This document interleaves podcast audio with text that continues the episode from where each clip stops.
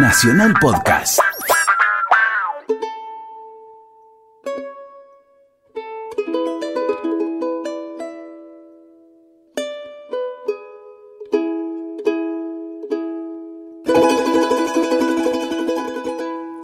Muy buenas tardes en este domingo argentino. Es un placer estar al aire aquí en Radio Nacional, la radio de todos, haciendo este programa en el que tratamos de descubrir cómo cada paso que cada uno de los argentinos y argentinas va dando tiene que ver con construir el país, con armar este gran eh, emprendimiento colectivo que es la Argentina.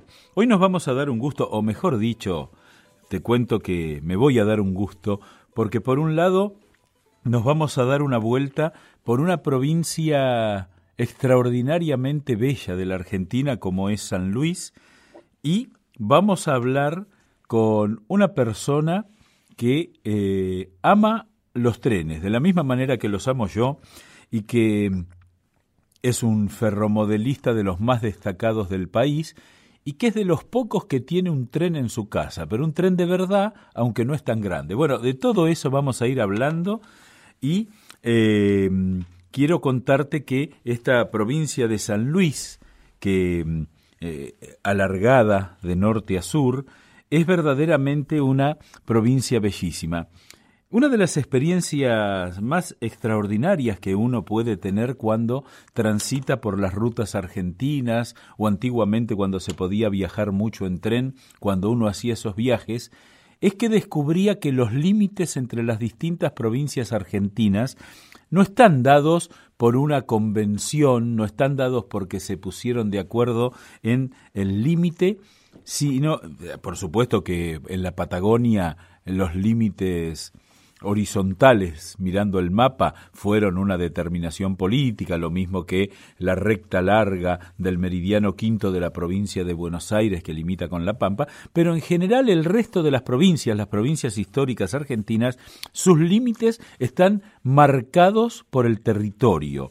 Así es que si vos tomás la ruta 7, cuando vas entrando en ese sur de Córdoba vas viendo el cambio del paisaje, la entrada en la sierra y luego cuando entras en San Luis, ahí descubrís que cambió el paisaje. Es decir, que las provincias se fueron conformando como una suerte de espacio alrededor de esas capitales históricas que en el caso de San Luis, recordemos que todo lo que es Cuyo dependió originalmente de la Capitanía General de Chile y todo lo que hoy eh, son las provincias de San Luis, de Mendoza y de San Juan, dependían de un teniente gobernador, un teniente corregidor, así lo llamaban, que eh, dependía de Chile. Es decir, no había una relación directa con el litoral argentino. Entonces allá por 1594, precisamente el 25 de agosto, no existe el acta fundacional de San Luis como existen muchas de las actas fundacionales. Ahí es que Luis Jufré funda una ciudad que, al no tener el acta, no sabemos exactamente su nombre, pero que es conocida como la ciudad de San Luis de la Punta de los Venados de la Nueva Medina del Río Seco, un nombre largo que eh, fue quedando allí el gran gentilicio, curioso gentilicio, es el, fíjate que es de las pocas provincias argentinas que el gentilicio, que el nombre de sus habitantes no tiene nada que ver con el nombre que conocemos, es decir, puntanos. Y ahí, cuando vos vas por la ruta 7 yendo para, para Cuyo, es impresionante ver porque vas por una llanura bastante agreste, mucho más que las pampeanas, y de pronto aparece una sierra a tu derecha, ¿eh? te estoy contando el viaje por la ruta 7, y esa sierra bruscamente termina en una punta. Y ahí es donde está la ciudad de San Luis. Ahí entendés todo, ahí entendés por qué los puntanos viven en San Luis de la Punta de los Venados. En esa zona había miles y miles de venados de las pampas, un animal del cual quedan mil ejemplares, según cuenta Darwin, cuando anduvo por estas pampas, los venados se contaban por millones. Pero bueno, así es la historia del hombre y los pocos que quedan hoy están ahí cerquita de la bahía de San Borombón. La cuestión es que eh, el paisaje de San Luis es bellísimo. Ahí cuando uno después, eh, vos sabés que yo soy un fervoroso seguidor de Sarmiento, así que voy bastante seguido a San Juan. Aprovecho ir por la ruta porque uno ahí tiene como otro contacto con las realidades en la medida que va avanzando y cuando va terminando San Luis te das cuenta porque el paisaje cambia de un lugar en el que hay vegetación, vegetación agreste, a ese desierto de piedra que es la primera parte de San Juan.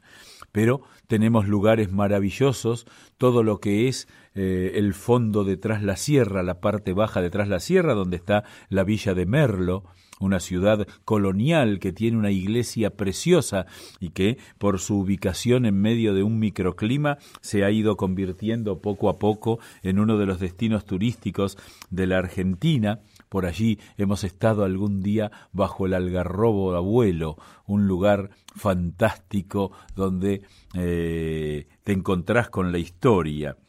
Después tenés todo lo que fue el armado territorial a partir de la llegada del ferrocarril, el ferrocarril Buenos Aires al Pacífico, así se lo llamaba, el Villa María a Río Cuarto, es decir, toda una serie de ferrocarriles que terminaron pasando por el territorio de mm, San Luis. Y una curiosidad, cuando vos vas en el tren, había trenes de pasajeros y trenes de carga. Los trenes de pasajeros, por supuesto, iban a donde había gente.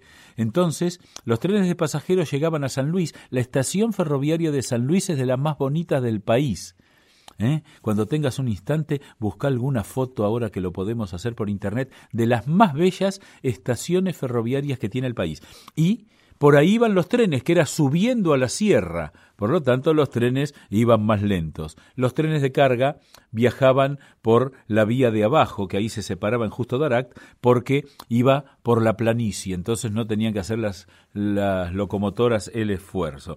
Estaba el viejo tren, uno de los últimos trenes de pasajeros de larga distancia que hubo, que llegaba hasta Villa Dolores, en Córdoba y que, eh, que salía desde Villa Mercedes. Una cosa verdaderamente espléndida todo lo que tiene que ver con esta provincia de San Luis.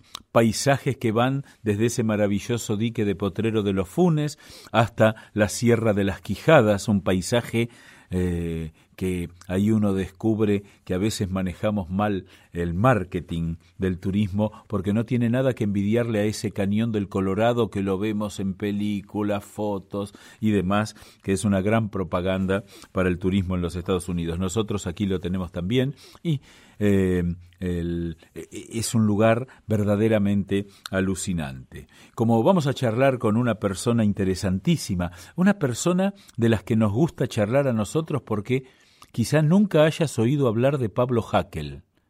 Y hoy vas a descubrir un tipo interesante que hace la Argentina en un rincón de San Luis, cuyo nombre es bastante curioso, carpintería.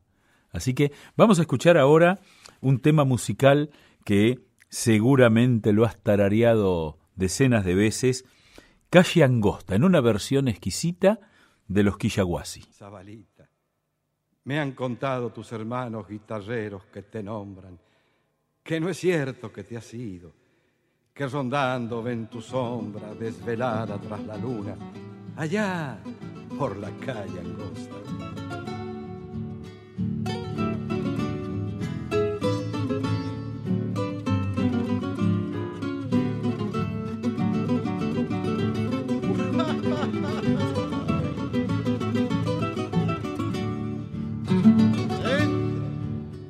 Angosta, calle angosta, la de una vereda sola. Calle angosta, calle angosta, la de una vereda sola.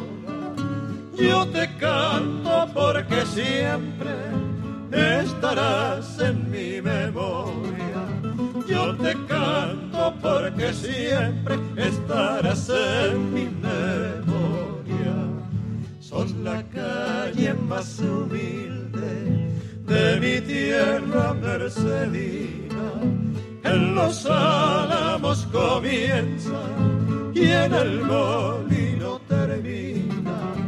En los álamos comienza y en el molino termina. Calle angosta, calle angosta, si me habrán ladrado los tum, quienes ya estaban, a dos picos la tonada. Calle angosta, calle angosta, la de una vereda sola. La otra.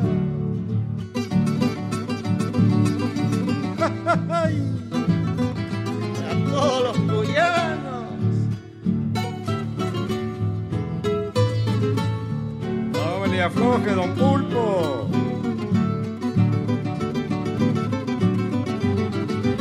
Ahí están con los hermanos Herrera. Tradicionales boliches, Don Manuel y los Miranda. Tradicionales boliches, Don Manuel y los Miranda. Frente cruzando las vías, Don Calixto casi nada. Las vías, Don Calixto casi nada. Cantores de aquel entonces que allí en rueda se juntaban y en homenaje de criollos siempre lo nuestro cantaban. Y en homenaje de criollos siempre lo nuestro cantaban. Calle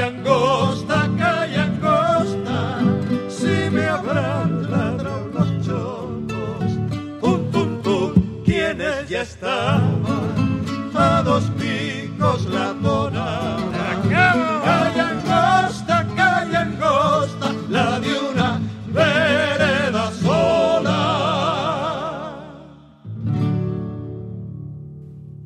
Bueno, vamos a charlar entonces, tal cual lo hemos prometido, con un hombre del que yo tengo conocimiento. Hace muchísimo tiempo, alguna vez ocasionalmente nos saludamos, eh, le perdí el rastro físico, pero siempre seguimos el rastro que tiene que ver con su tarea de amante de los ferrocarriles, de los trenes, eh, porque estamos en comunicación con Pablo Yaquel, que... mm, Hola, ¿qué tal Pablo? ¿Cómo le va? Qué gusto hablar con usted. Muy bien, buenos días. Eh, debo decir que no lo recuerdo en imagen, pero seguramente si nos cruzaríamos me vendría todo el baja- bagaje de recuerdos nuevamente. Seguramente, yo recuerdo, eh, yo fui, soy socio de la Asociación Ferromodelista de Buenos Aires y esa, y esa maqueta de la estación Ingeniero Jacobasi es legendaria entre todos los ferromodelistas del país, así que esa es la razón por la cual recuerdo, Pablo, estamos hablando de parte mía ya por los años 80, así que qué gusto hablar con Exacto. usted. Sí, sí.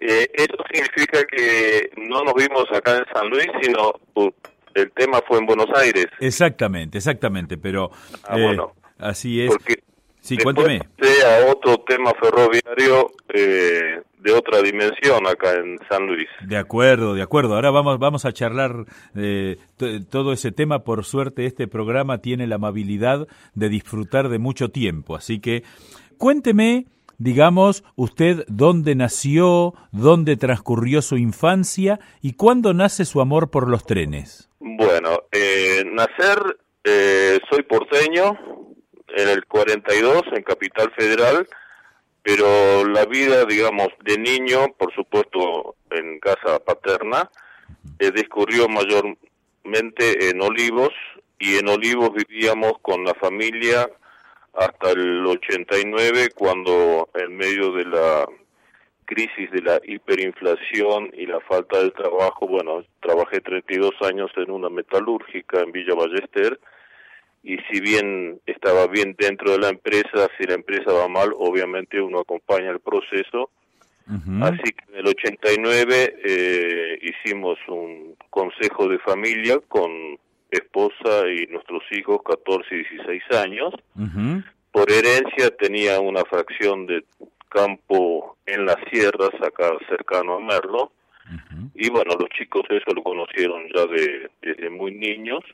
Así que bueno, hicimos una especie de resumen de todo lo posible, ventajoso de un cambio de vida y todos los inconvenientes que eso también atraería. y antes de tomar la decisión, hicimos cuatro papelitos, cada uno de los miembros de la familia nos fuimos a una pieza diferente, votamos y bueno, y cuando juntamos los votos daba unánime quemar las naves.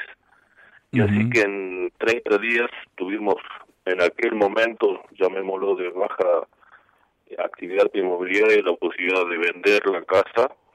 Y bueno, renuncié a 32 años de trabajo y en enero del 90, el 20 de enero del 90, nos radicamos acá para una nueva vida en el ámbito netamente montañoso rural, ¿no? Y entonces, Pablo, ¿cuándo nació su pasión por los trenes, su amor por el ferrocarril?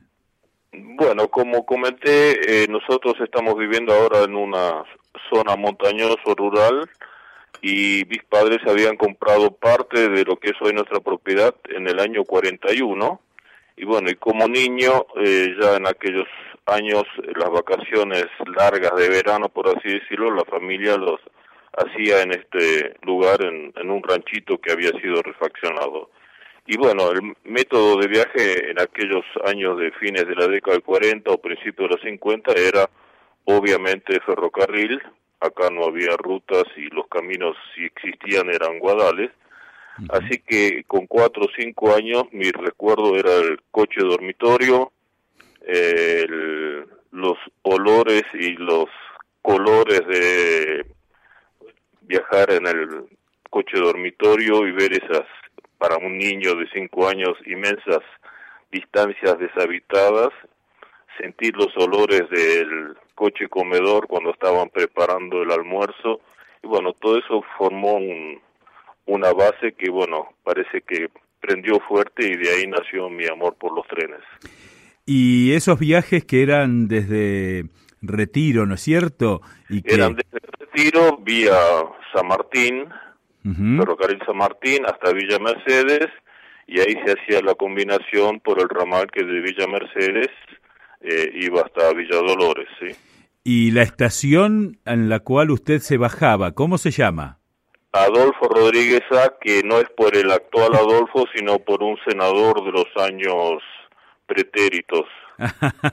bueno, eh, siempre, digamos que los Rodríguez... No, porque si no, si no parece que se bautizaron los en vida todavía de, del ex gobernador o senador Adolfo Rodríguez A. Claro. Es un cliente de él de, no sé, mil ocho y pico. Claro. El, pueblo, el pueblo se llama Santa Rosa y la estación se llama Adolfo Rodríguez A. Qué bueno. Y cuénteme, eh, ¿cuándo, digamos, eh, a mí me pasa lo mismo, yo los recuerdos un poco posteriores, los tengo también de los viajes a Miramar, de los viajes a Córdoba, y eh, para, para usted, ¿qué representaba y qué representa el ferrocarril para los argentinos? Bueno, eh, si nos retrotraemos a esa época, prácticamente no habría no había otra alternativa para viajar, ¿no es cierto? O sea, si uno programaba un viaje, coches todavía no teníamos, así a nivel masivo como hoy lo conocemos, eh, las rutas no estaban desarrolladas como hoy con pozos más o pozos menos sí las tenemos. Y la opción obvia era ni hablar de aviones ¿no es cierto? Acá la posibilidad más cercana era eventualmente llegar a Río Cuarto y después la gran aventura de 200 kilómetros de Guadales, que si habría algún taxi que se arriesgaba a llevarlo a uno, ¿no es cierto? Así, que, eh, no, el ferrocarril era indudablemente y lamentablemente ahora eh, dejó de serlo y esperemos que recupere el protagonista sine qua non de transporte de pasajeros y, y las cargas, obviamente, ¿no? Y también esa cuestión que yo llamo romántica en el sentido de que uno en una estación ferroviaria veía la despedida de la familia en la que había emoción hoy en Ah, no, una... era, era el, el, el momento culminante del día en los días que había trenes Sí, eh, el pueblo, los pueblitos, la gente se reunía, hacía sociales, eh, se ponía al día de los chismes, curioseaba, eh, o sea, lo- los locales caminaban junto al andén, junto al tren, de punta a punta, pispeando por las ventanillas a ver qué podían ver. Y bueno, y los que estábamos adentro mirábamos con curiosidad qué es lo que podíamos ver afuera, ¿no? Qué bueno, qué bueno. Y además esa sensación de poder comer en el tren mirando cómo las digamos el tren avanzaba, eran tiempos, me imagino, de locomotoras todavía eh, tracción de vapor, ¿no? Exactamente, sí, sí. Y acá como el ramal Villa Mercedes, Villa Dolores eh, tiene rampas bastante pronunciadas, eh, la mayoría de las veces era con doble tracción a vapor, Ajá. así que imagínese para un niño era era uno no lo razonaba así, pero era el paraíso. Era el paraíso. Y, Sí, ¿y cuándo fue el momento en el cual eh, comienza esa tarea de, de hacer, yo tengo la misma pasión que es la de los trenes en miniatura. Eh, Correcto. ¿cuá- ¿Cuándo es el momento en que usted decide crear esa realidad pequeña? Yo comentaba aquí con el productor, comentaba con el operador con el que estamos haciendo el programa, que eh, cuando uno veía una foto de ingeniero Jacobasi y veía una foto de su maqueta, no sabía cuál era la verdadera. Era, eh, yo quiero destacar eso porque era extraordinaria esa maqueta. ¿Por qué ingeniero Jacobasi? Eh, yo le agradezco, eh, suena mucho a entusiasmo, no sé si era tan real, pero sí eh, resulta que Jacobasi, bueno, fui en una época de mi juventud, eh, debe haber sido el año 65, 66, con unos amigos de mochilero eh, al sur y ahí tuve mi primer contacto, lo que en aquel momento todavía se llamaba la trocha, nadie ya hablaba de la trochita todavía. Claro. Y, pero ya le digo, no estaba, como se podría decir, eh, si me perdona el término un poco vulgar, embalado todavía en el tema maqueta, ¿sí? Sí, sí. Pero bueno, en el año 70, cuando con mi sufrida esposa nos casamos, eh, la cuestión económica no era muy brillante, así que decidimos hacer nuestra luna de miel en carpa, en el sur, y sí, eh, nos dimos el lujo de viajar en camarote hasta Jacobasi y después hacer la conexión con la trochita hasta Esquel. Qué Y bueno. ahí, ahí se podría decir que eh, empezó el aprenderme mi segundo amor, voy a decirlo por las dudas que está mi señora, que mi primer amor ella. Pero bueno, el orden de los factores no altera el producto Desde y ya. ahí nació mi pasión por la trochita, ¿sí? Estás escuchando Argentinos, estás escuchando Nacional.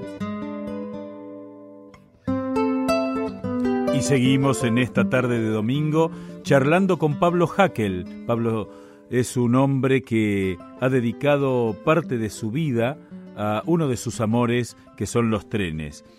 Pablo, estábamos charlando sobre eh, su llegada con su esposa a Jacobasi, ese viaje de luna de miel en carpa, y después eso quedó en su memoria y le permitió pensar en reproducir eso más pequeño. Eh, sí, efectivamente, o sea, ese viaje de luna de miel, eh, pasado los primeros fragores de lo mismo, eh, prendió el tema del ferromodelismo y tratar de hacer lo que es la hoy llamada trochita. Y bueno, en aquella época, no sé si es un poco técnico para el programa, había aparecido en el mercado el material ferromodelístico en escala 1 en 160, o sea, lo que hoy llamamos N, y No, no eso está- me dio la chance de tener por lo menos mecanismos y ciertas partes en forma, digamos, comercial como para tratar de intentar el proyecto. Permítame aclarar que cuando decimos eh, escala 1 en 160, en 160, estamos hablando de que la locomotora, el vagón, las vías, los motores son 160 veces más pequeños que la realidad, es decir, que una locomotora cabe en la palma de una mano.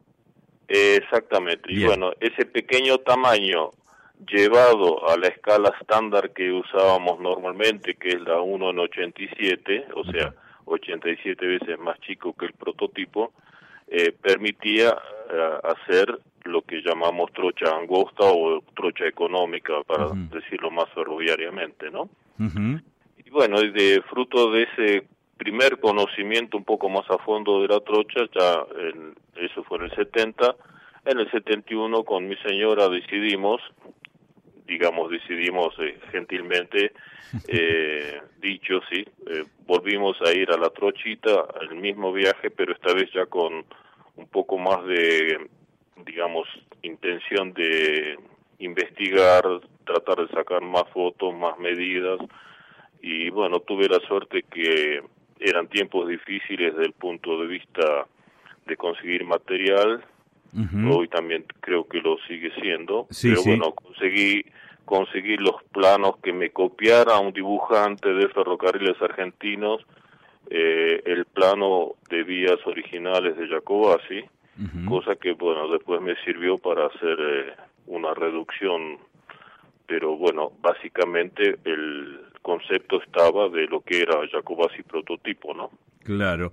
Eh, recordemos que ese tren que pasaba por Jacobasi rumbo a Bariloche, eran los tiempos, de, corríjame si me equivoco, eran los tiempos de las Rayanes y ahí eh, era Exactamente. el... El, Arrayanes era el llamamos, llamémosle el tren de, de lujo y expreso, que lo hacía en menos horas que el, digamos, el de servicio normal o común que era el Lagos del Sur. El Lagos del Sur que paraba casi en todas.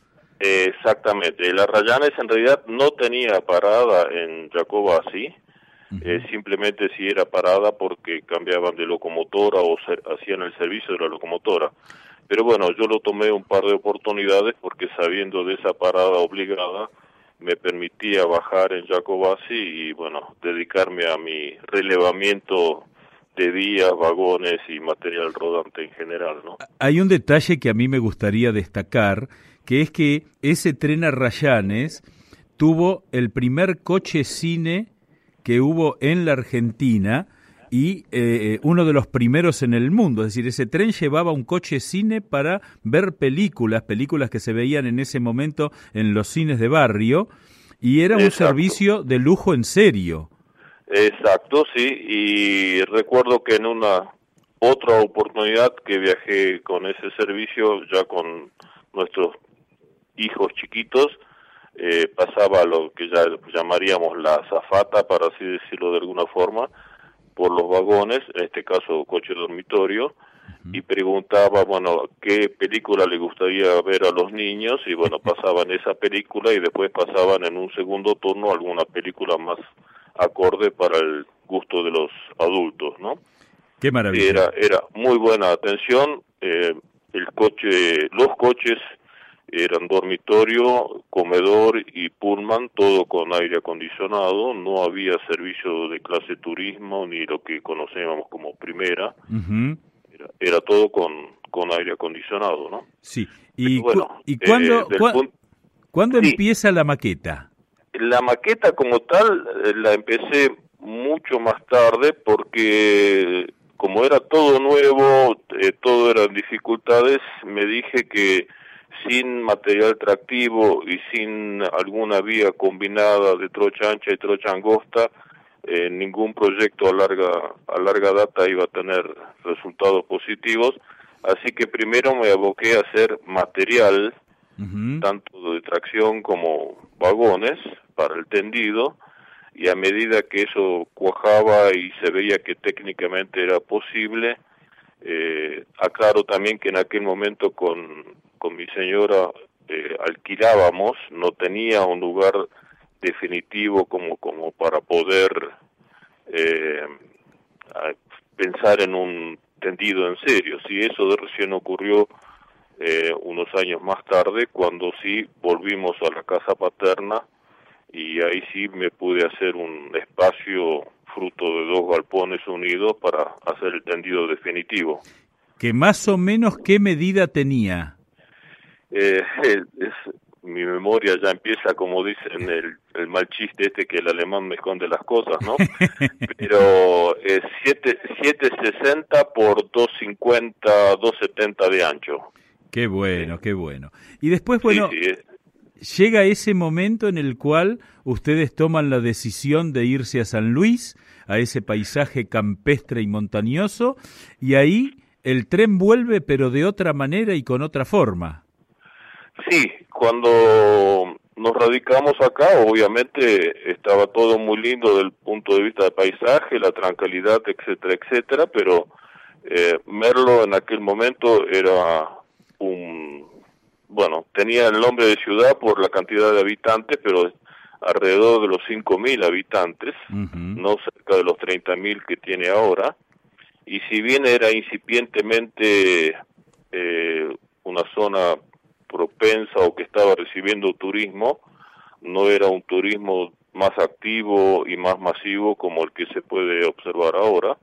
Pero bueno, eh, daba la casualidad que todavía en mis tiempos de Buenos Aires, eh, no sé si, es adecuado al programa, pero tuve la oportunidad de comprar un blindado Carrier, un Brent Carrier, que para que el que no está al tanto, más o menos le explico, es como una caja rectangular, pero que se manejaba sobre oruga, es un vehículo blindado, en su momento era eh, portaba una ametralladora, obviamente yo lo conseguí en chatarra sin ametralladora, pero ese vehículo para una zona montañosa, pedregosa y muy boscosa como la nuestra, eh, nos permitió en una primera instancia convertirlo en una especie de portador de asientos y podíamos empezar a hacer excursiones eh, transportando hasta 10 personas. En aquel momento todavía el turismo que venía acá no era tanto familiar, era más bien de personas adultas, generalmente parejas o matrimonios.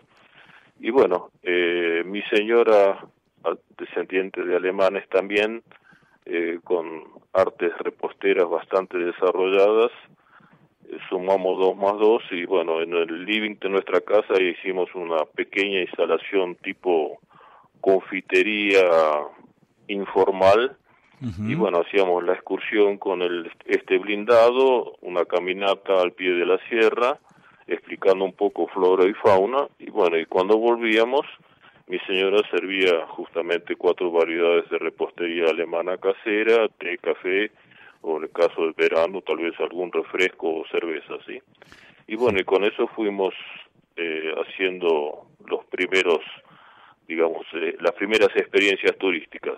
Y bueno, y como había tenido que desarmar mi maqueta, que no estaba preparada para ser desarmada en Buenos Aires, eh, y el amor por los trenes seguía, hablándolo como siempre con mi señora, decidimos hacer una especie de ferrocarril miniatura, pero ya no eh, maqueta, sino para llevar pasajeros, y bueno, estudiando un poco el ambiente internacional, sobre todo el, de Inglaterra, que en eso siempre fue líder, ya desde fines de los años 1800 existía el concepto de hacer ferrocarriles en 10 pulgadas y un cuarto, eso significa 26 centímetros de trocha, o sea, la distancia entre riel y riel, y eso era apto para llevar eh, hasta dos pasajeros lado a lado, si no son muy movedizos, y bueno, estudiando revistas que me prestaron y las pocas publicaciones conseguidas, utilizamos esos estándares probados y aprobados y que como buen país europeo estaban siempre bajo el control de los entes de control que allá sí funcionan. Eh, aprovechamos toda esa estandarización y la aplicamos para construir dentro de nuestra propiedad un pequeño ferrocarril que en definitiva después de 11 años de pico, pala, barreta, hacha, machete y con la sola ayuda de mi esposa se tradujo en un, tendido de mil metros, mil cien metros de longitud.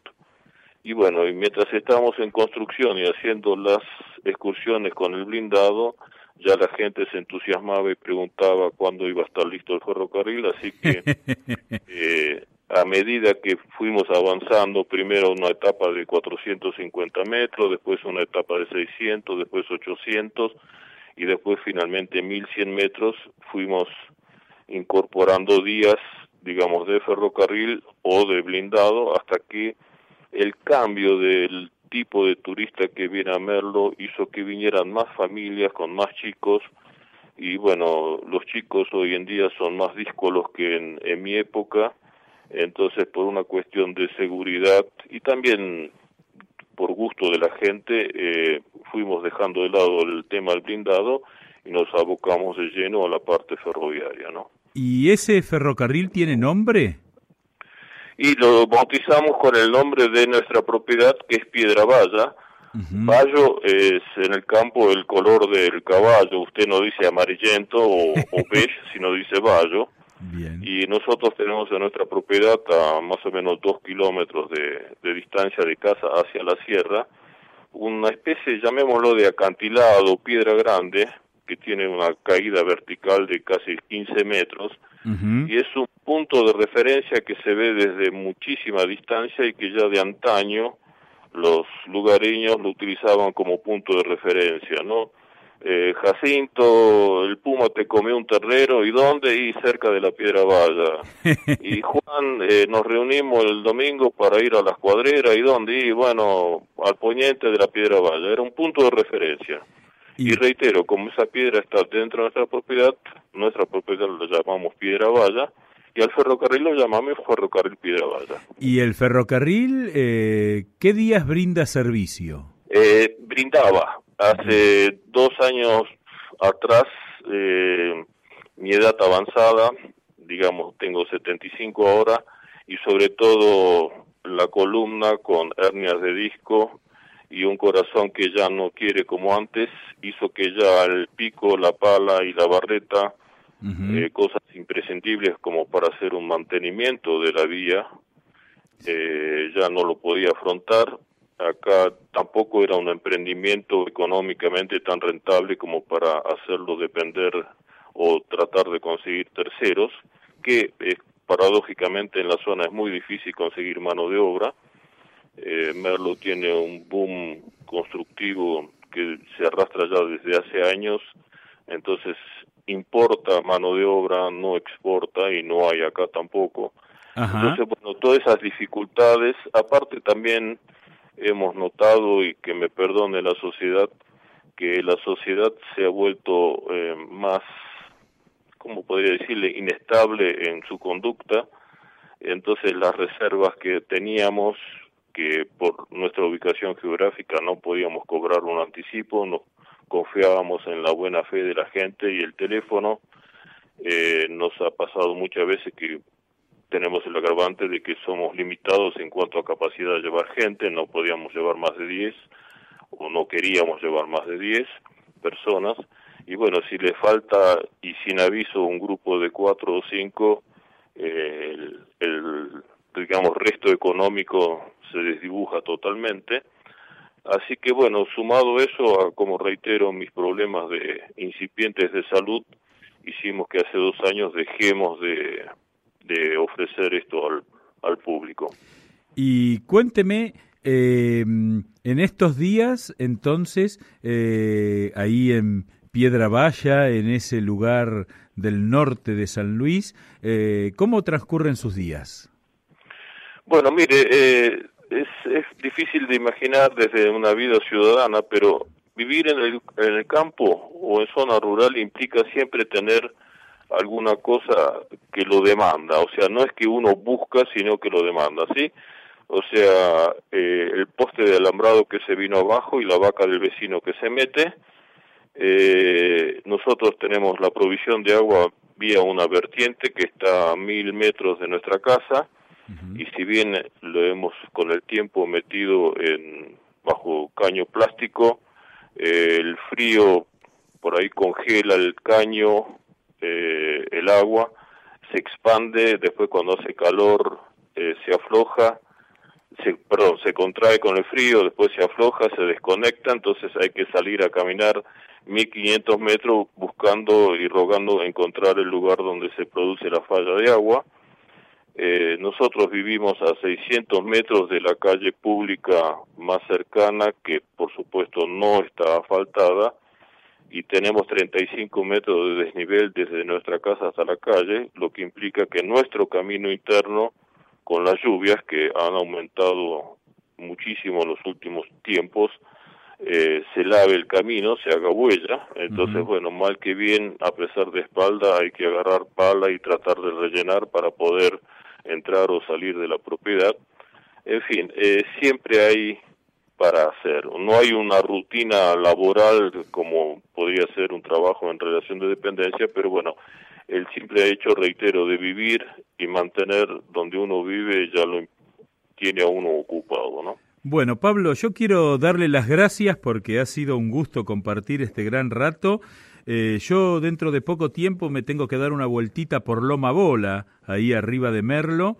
Así ahí que, cito nomás, como dicen los cordobeses. Ahí cito nomás, así que me voy a dar el gusto de darme una vuelta por Piedra Valla para poder saludarlo personalmente.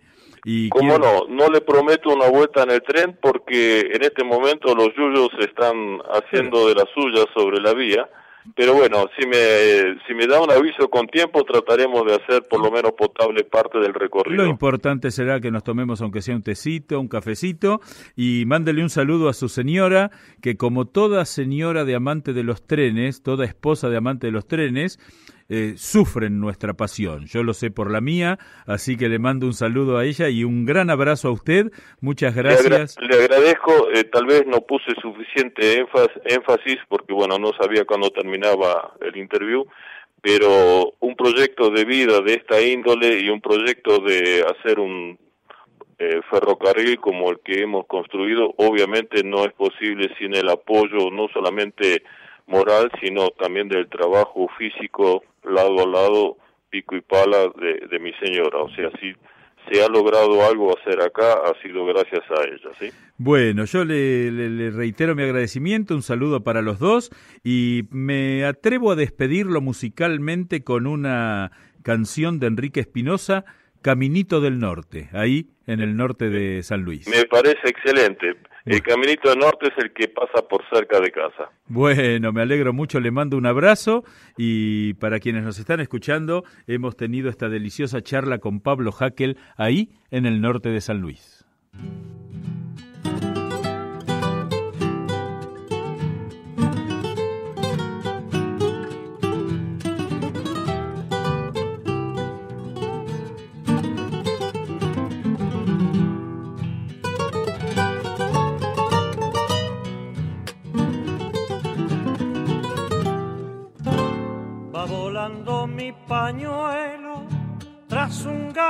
Galope. Va volando mi pañuelo tras un galope serrano. Por el caminito que va para el norte, allá en el confín puntano. Por el caminito que va para el norte, allá en el confín puntano a mi frente se divisa inmensa mole azulada. Es el imponente come chingón con sus crestas escarpadas. Es el imponente come chingón con sus crestas escarpadas. Serranías encantar, aire verdad y pureza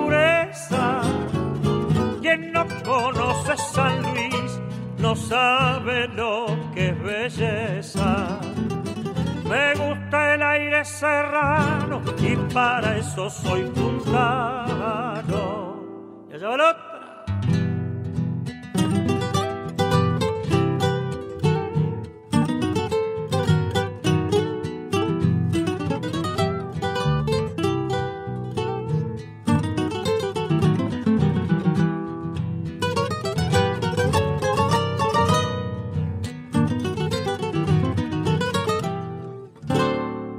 por carpintería, Galopé hasta cortadera, crucé por carpintería, galopé hasta cortadera, me quedé estaciado en los papagayos con su encanto de palmera.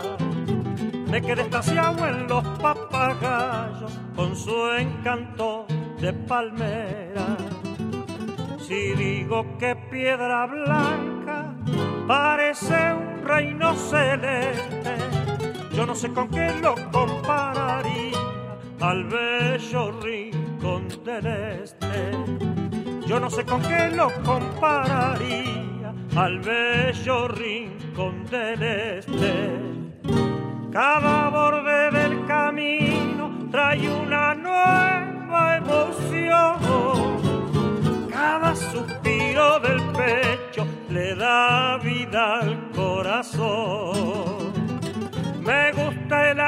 serrano y para eso soy puntano.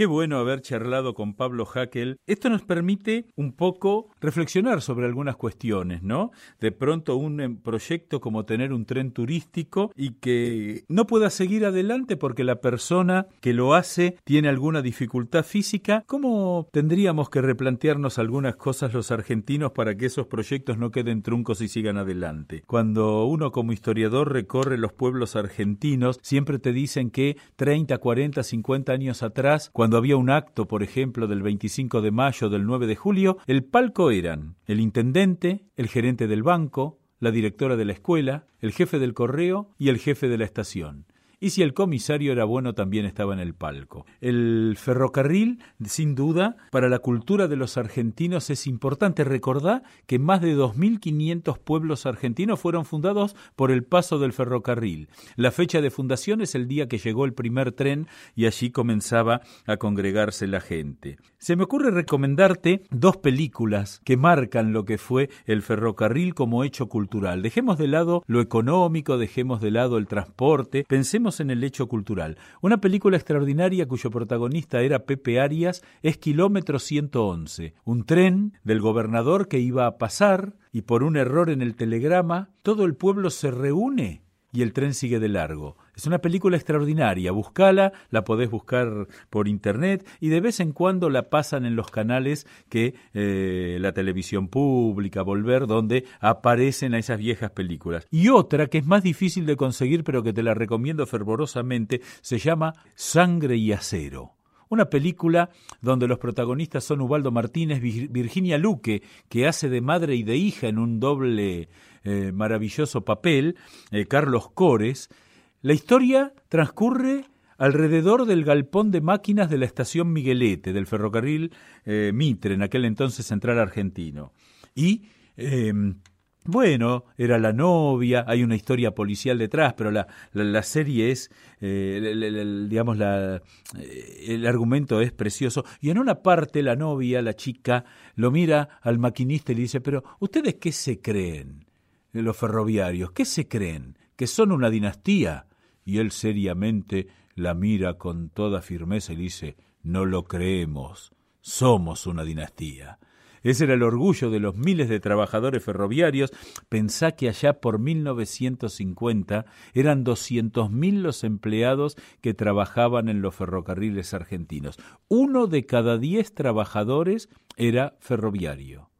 Y eh, así el tren fue modelando el país con sus eh, virtudes, con sus defectos, pero sin lugar a duda el tren representa para todos una gran emoción.